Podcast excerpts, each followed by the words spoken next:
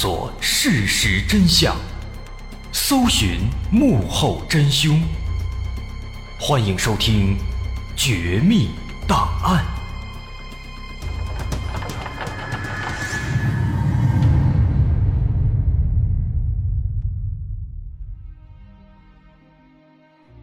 还原事实，探索真相。欢迎来到今天的《绝密档案》，我是大碗。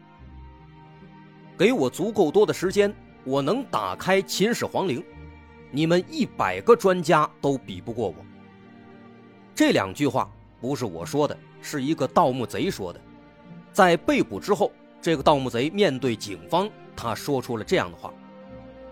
其实对这个盗墓贼来说呢，这番话呀，确实还不能算是口出狂言，因为如果给他足够的时间，他没准真的能超越专家。去找到并且打开秦始皇陵，他确实是有这样的潜力的。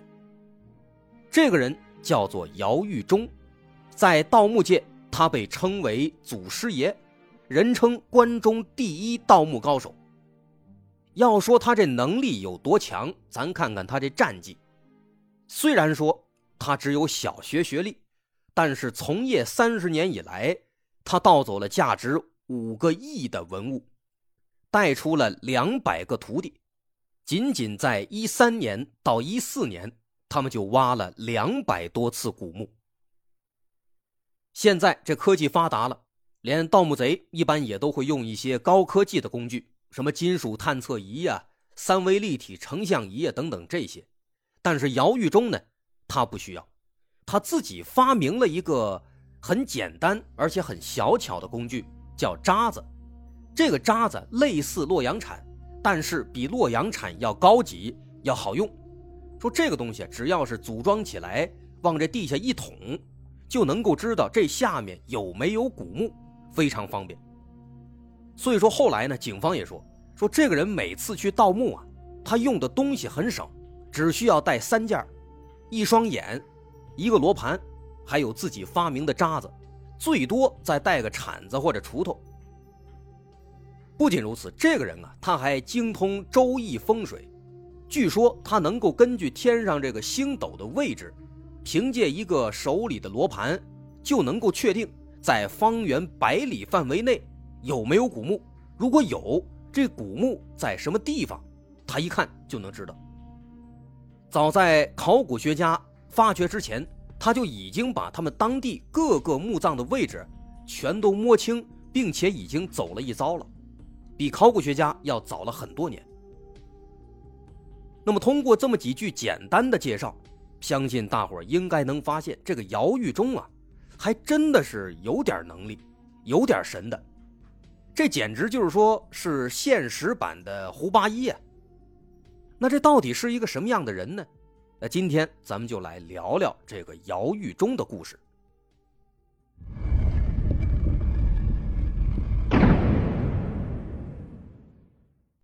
姚玉忠是一九六二年生人，老家在内蒙古赤峰市宁城县新房村。赤峰是一个好地方，在五千多年前的石器时代，这个地方是红山文明的发祥地之一，历史底蕴很深厚。也正因此，这里的土地下面埋藏着大量的石器时代的文物，这也为姚玉忠的发迹提供了物质条件。小时候，姚玉忠的家里是很穷的，他父母都是农民，家里孩子也多。他们家兄弟姊妹八个，七男一女，他排行老三。一家十口挤在一个破旧的土坯房里面，冬冷夏热。有传言说，说这个姚玉忠他的盗墓技术为什么这么高超啊？因为他祖上是盗墓的。其实啊，这都是谣言，实际上并非如此。他确实是在他父亲那儿学到了一些技术，但是学到的这个技术啊，不是盗墓技术，而是一门叫做篾匠的手艺。篾匠其实指的就是编竹筐、编竹篓这样的手艺人。因为东北地区呢气候寒冷，每年种地只能种一季，农闲时间比较长，所以姚玉忠的父亲呢，他在农闲时就会去编一些竹筐、竹篓拿去卖。姚玉忠打小就跟着父亲学到了这门手艺。小学辍学以后，他在家里面帮父母编竹筐、编竹篓，补贴家用，他就不再上学了。所以说，他从小呢，其实是一个挺懂事的一个孩子。长大了一点之后，编竹筐挣的少了，还去砖窑里面去搬砖。可是这样一个懂事的孩子，为什么后来就学坏了，去盗墓呢？如果非要找这个原因的话，往头上找，跟他的一个爱好是有关系的。别看这姚玉忠小学以后就不上学了，但实际上他是很爱学习的，他的一大爱好就是看书。当然，他看的书啊也比较另类。他喜欢看两种书，一种是《周易》八卦，另一种是历史地理。他有一个弟弟叫姚玉飞。这个杨玉飞说，小时候他跟他哥一块去集市上摆摊卖竹篓，每次卖了钱，他哥就会去这个书摊上去转一圈，买一堆书啊，都是讲这个历史啊、风水啊、周易啊，讲这些的。当然，单看这些书呢，也没什么不好的啊，也不是说因为看这书他就盗墓去了，也不是，他就只是单纯的爱好。那为什么后来会盗墓呢？其实这事啊，坏就坏在他身边的一个他父亲的朋友身上。说当时呢，姚玉忠在砖窑里搬砖啊，很辛苦，眼看这日子一眼看不到头，他也很郁闷。在这个时期呢，他父亲的一个朋友。有一次闲聊的时候，跟他提到了古墓。刚咱说了，在这个赤峰地区有大量的红山文明的遗址。有时候他们小时候下一场暴雨，第二天在那山上就能够捡到很多的陶瓷碎片、很多石器，甚至是玉器。这些其实都是从古墓葬里面被冲出来的。为什么一下雨能冲出来？这是因为红山文化。他们的这个主要的墓葬形式叫基石冢，很简单，就是在像山头上用石头砌出一个墓穴。那这样的墓穴，它肯定在山头上地势较高，再加上用石头堆砌也不太结实。几千年下来，经历过这个风化呀、水土流失啊，慢慢的，哎，地质一变化，一些墓葬渐渐的就出来了。所以在姚玉忠小时候，经常大家不经意间。就能够在山上找到一些什么瓷器碎片啊之类的，尤其是在种地挖田的时候最常见。但在那个时期呢，人们不了解这其中的这个历史价值、文化价值，往往随手给丢了。当然，如果遇到一些比较完整的、比较好的，也会拿去卖，但是往往也卖不了几块钱。那个时候大家都不懂，直到七八十年代以后，大概也就是在姚玉忠青少年时期。这个时候，有关部门开始在赤峰地区展开了大规模的考古工作，发现了近千处的红山文明的遗址。到这个时候，人们才知道那些东西很值钱，都是珍贵的文物。在那次闲聊当中呢，那个朋友就提到了这些遗址和文物，顿时就引起了姚玉忠的兴趣。因为姚玉忠本身就喜欢历史，他一听说这地方是一个什么什么遗址。他就更加的想知道，更加感兴趣了。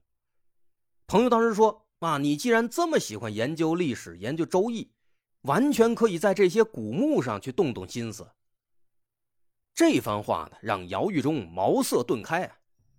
很快，他就通过朋友接触到了盗墓这一行，慢慢的，这才了解到这背后的暴利。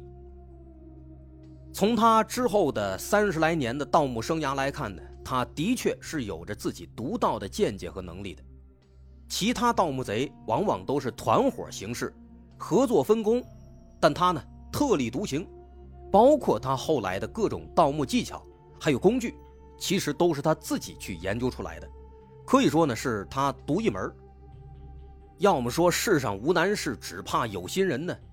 这姚玉忠，他为了更好的去寻找、去锁定古墓的位置。他下了很大功夫去研究这个红山文明是什么，不光是看书，他还经常去实地考察。这考察不是说去古墓里边看，他去什么地方呢？他会专门去那些，像是赤峰博物馆，牛河梁遗址公园等等这些地方，他专门去这些地方研究那些科普内容，去看一看这个红山文明他们的古墓葬群是什么样的，有什么特点，还经常去北京、深圳等等这些地方的大型古玩市场，提高对古董的鉴别能力。一开始他完全就是一个小白，就是通过这样慢慢的实地考察，渐渐的他也认得那些古董是什么了。能够辨别哪些值钱，哪些不值钱，这些都是在三十年来他慢慢的学习的。包括当年二零一二年牛河梁遗址公园首次开馆，他第一时间就去了。游客们去那儿都是看热闹，是吧？走马观花，了解一下历史文化，其实也看不出什么来。他就不一样了，他过去专门看那些文物，尤其是玉器，全都仔仔细细的看了一遍。咱就是说，有这样的能力和毅力，干点什么事儿他不能成啊？可他偏偏他就盗墓去了。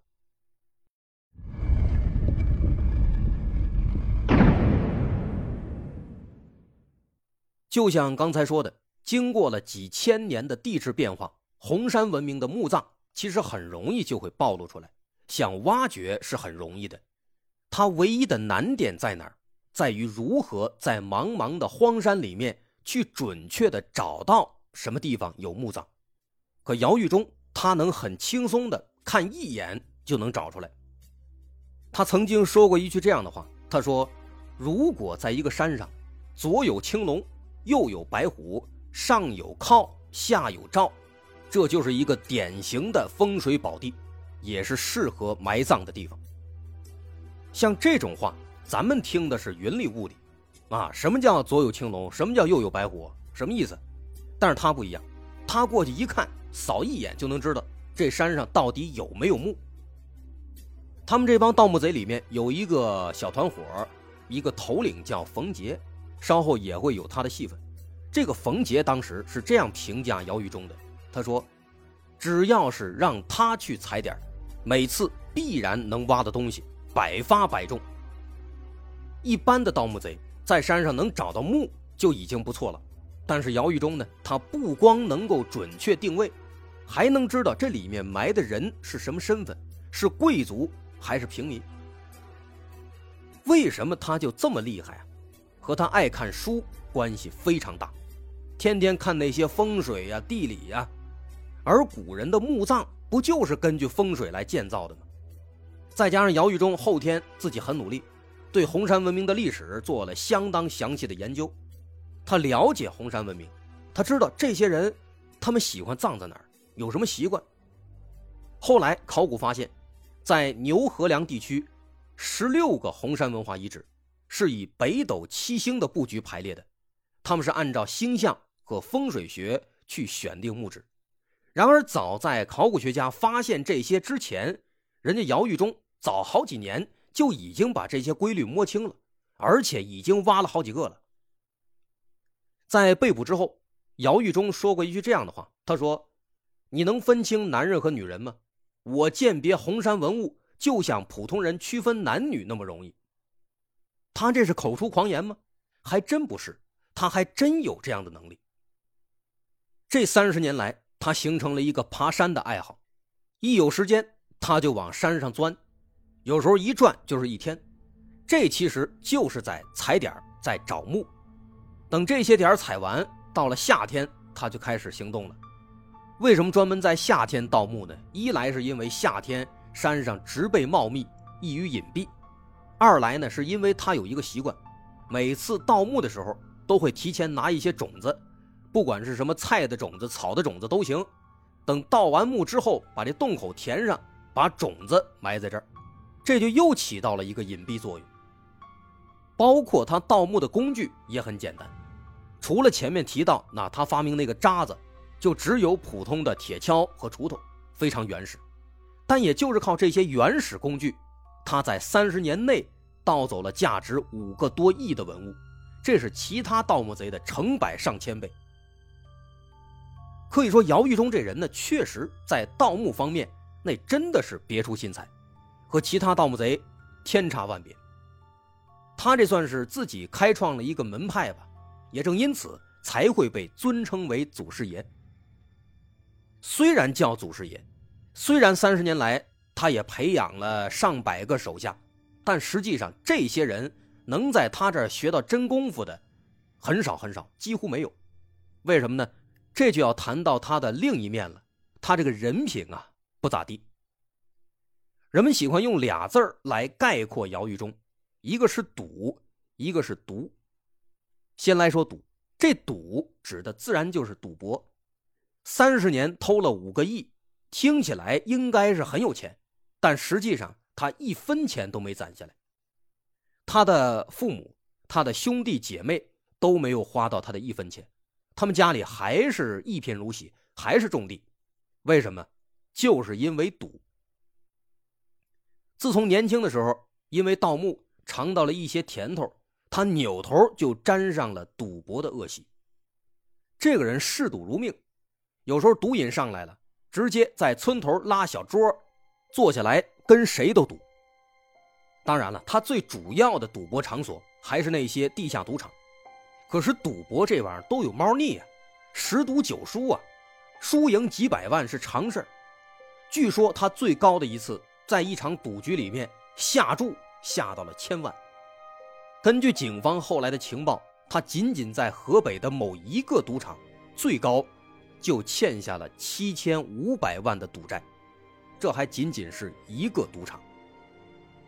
有时候输红了眼了，身上所有钱都被赌没了，他还是不肯收手。这个时候他会直接把刚刚挖出来的文物给拿出来，直接就压在赌场里面。一件文物原本的价值可能是一百万，他直接五十万就抵出去，甚至有时候十万也会抵。而且在抵押出去之后啊，几乎就不会再赎回来了。赌场这边转手把文物卖掉，随随便便就能捞上一大笔。也正因此，这姚玉忠有一外号叫“老败家”，老败家子儿嘛。作案三十年，五个亿呀，末了自己他一分没捞着。这个话一点不夸张。在后来被警方抓获以后，因为他涉案金额本来就很大。所以，警方很谨慎地查了他每一个账户、每一条关系网络、所有的资金流向，最后发现他的卡里一分钱都没有，那些钱都跑到赌场去了。姚玉忠这人呢，这就是他赌这一点。另外还一个字就是“毒”。这个“毒”是什么意思？其实这个“毒”啊，是一个读音，包含了两层意思。第一层是独立的“独”，第二层呢？是恶毒的毒，这个毒从他的行事风格以及最后落网的经过里面就能看出个一二三来。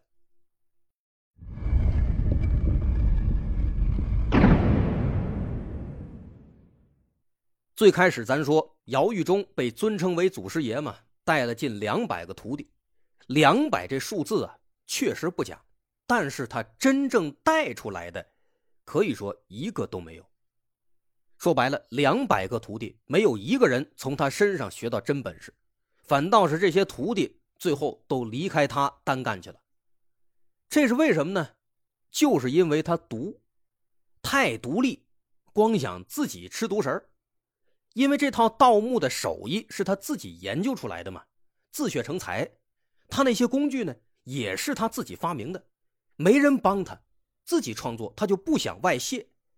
他自己一个人就能够完成其他的一个盗墓团伙能干的所有工作，所以说他一个人就是一个军队啊，他不需要其他帮手，那么自然也就不愿意去分享。那为什么他要在三十年之内啊招揽两百个徒弟？其实完全就是给自己找一些免费劳动力。他会在白天的时候独自出去踩点找到这个墓葬位置以后呢，晚上。带着徒弟出去挖，自己在旁边看着，而且让徒弟挖呀，还不让徒弟一直挖，等到快要挖到底、快到墓的时候，马上叫停，让徒弟们全都上旁边歇着去。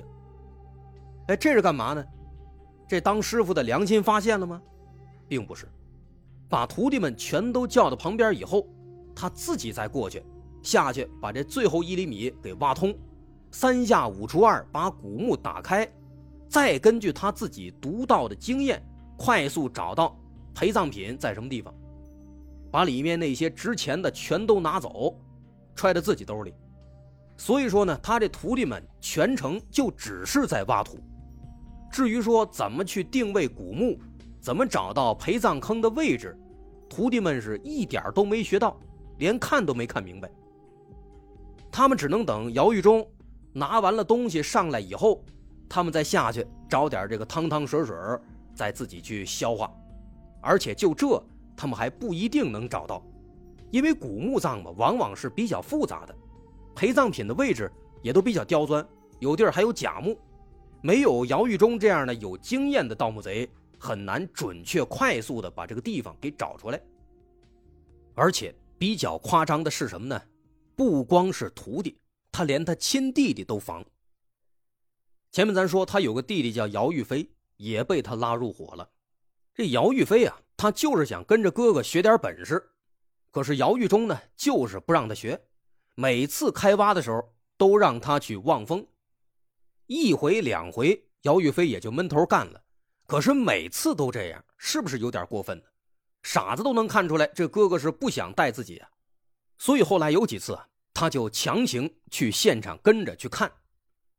可这毕竟是自己亲弟弟，守着好多徒弟，他也不好直接把弟弟驱赶走，就只能说强行硬着头皮带着姚玉飞下去。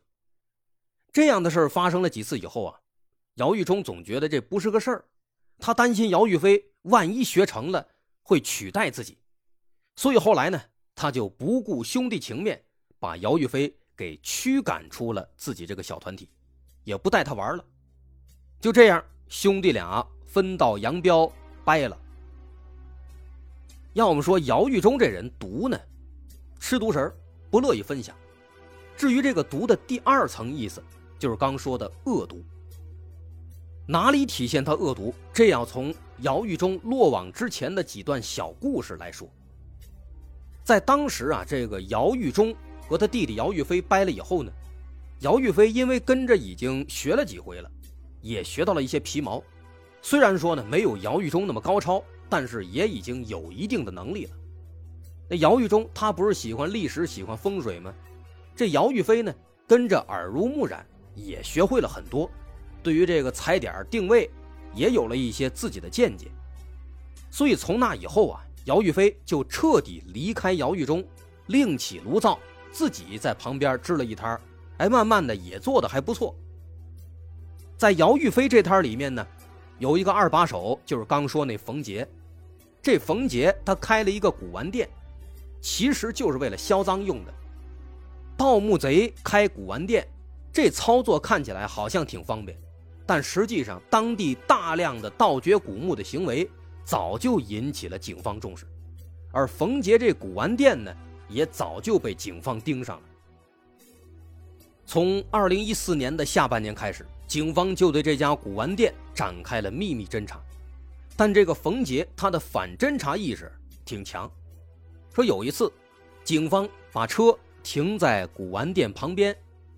便衣警察就在车里面待着，观察一下店内的情况。但是刚停了一会儿，冯杰那边立马就派了好几个小弟过来，围着这车啊一个劲儿的看，甚至后来还敲开车门，问车里面这些人都是干嘛的，为什么在这儿。当时我们便衣警察也是吓了一身冷汗，还以为暴露了。虽然当时呢成功的把他们编了个理由给应付过去了，但是随后就发生了一件。让警方感到非常疑惑、非常不解的事情，什么事儿呢？在这件事发生以后，没过两天，警方这儿突然接到一个报警电话，报警的正是冯杰。冯杰说自己这古玩店里的古董被抢了。当时在接到这个电话以后啊，警方第一反应其实是不相信，总觉得冯杰这是在报假警。背后肯定有猫腻，但警方一开始也没戳破，而是将计就计，去这店里去看看。结果后来到了店里之后啊，通过观察店内的监控等等，发现他们好像确实是被抢了。那这个实施抢劫的是谁呢？后来经过侦查，发现这个人是一个来自黑龙江的中年男子，叫王强。但是奇怪的是啊，这个王强他和冯杰没有任何关系，而且这个王强他是在北京开赌场的，他的赌场也不在这儿。按理说呢，这俩人应该是八竿子打不着边的，他没有理由去抢这个冯杰。所以警方觉得这次抢劫背后肯定是藏着某些秘密，但这个秘密是什么？警方一开始也想不通。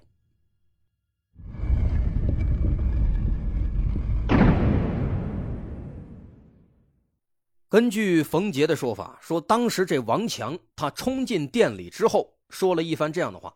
他说：“我们老板看上了你们的几件古董，具体是什么什么什么东西，今天必须把这些东西给我，不然就把你给做了。”这番话呢，透露出了两个重要的信息点：第一，这个王强他不是自己要来抢劫的，他是受人指使，有一个老板；第二。这个幕后的这个老板，他知道冯杰手里面有几件值钱的古董，分别是什么什么什么东西。那凭借这一点，其实就可以把幕后主使的范围给大大缩小了。因为冯杰自己心里是清楚的，被抢的这些文物都是赃物啊，都是从那墓里挖出来的。所以知道这个信息的人，只有冯杰自己，还有姚玉飞。以及他们自己这个团伙里面的其他几个核心人员，那难道说这王强是他们内部的核心人员派来的吗？自己抢自己吗？这也不合理呀。不过就在这个时候，冯杰忽然告诉警方，他说：“其实除了他们内部的人员之外，还有一个人知道有这批货，这个人是谁？就是姚玉忠。”所以说，这个王强幕后的老板很可能就是姚玉忠。但这样一想，好像也不太对啊。我们想啊，冯杰和姚玉飞是合作关系，姚玉飞和姚玉忠是兄弟。如果姚玉忠派人来抢冯杰，不就等于抢自己的弟弟姚玉飞吗？虽然说这哥俩掰了。但他毕竟是亲兄弟啊，就算是掰了，各干各的，也不至于说互相抢劫吧。所以警方当时也是难以相信。不过实际上这案子还真的就是姚玉忠干的，他抢的就是他弟弟。为什么要这样做呢？因为他在外面欠的赌债实在是太多了。截至案发时，他已经欠了一个多亿的赌债了。虽然说。在一三到一四年，他带人连续盗墓两百多次，但这个速度根本就赶不上他欠钱的速度。而恰好在那段时间，他弟弟姚玉飞挖到了一些好东西，被他知道了，所以才有了这起案子。其实，为什么说姚玉飞毒啊？他干这样的事儿啊，不是第一次。他弟弟姚玉飞可以说都已经被他哥给欺负怕了。就比如后来警方在抓捕姚玉飞的时候，当时是一群便衣去姚玉飞家敲门，姚玉飞一开门，便衣马上把他给摁住了。可是没想到这个时候姚玉飞却骂骂咧咧的说警察是假的，于是民警们只能就出示警官证，但是他还是不信，非说这证也是假的，说警方都是土匪假扮的，是来抢劫的。这是为什么呢？因为他哥哥姚玉忠曾经干过类似的事儿。有一次，他那合伙人那冯杰从外面回来，突然在马路上被一辆车截停了，从车上下来四个男的，把冯杰团团围住。其中有一个男的说：“说冯杰是吧？我们是公安局的，跟我们走一趟。”当时是傍晚时分，晚高峰，大街上都是人，如果是假警察，他敢这样吗？所以当时冯杰想也没想，老老实实的就跟着上车了。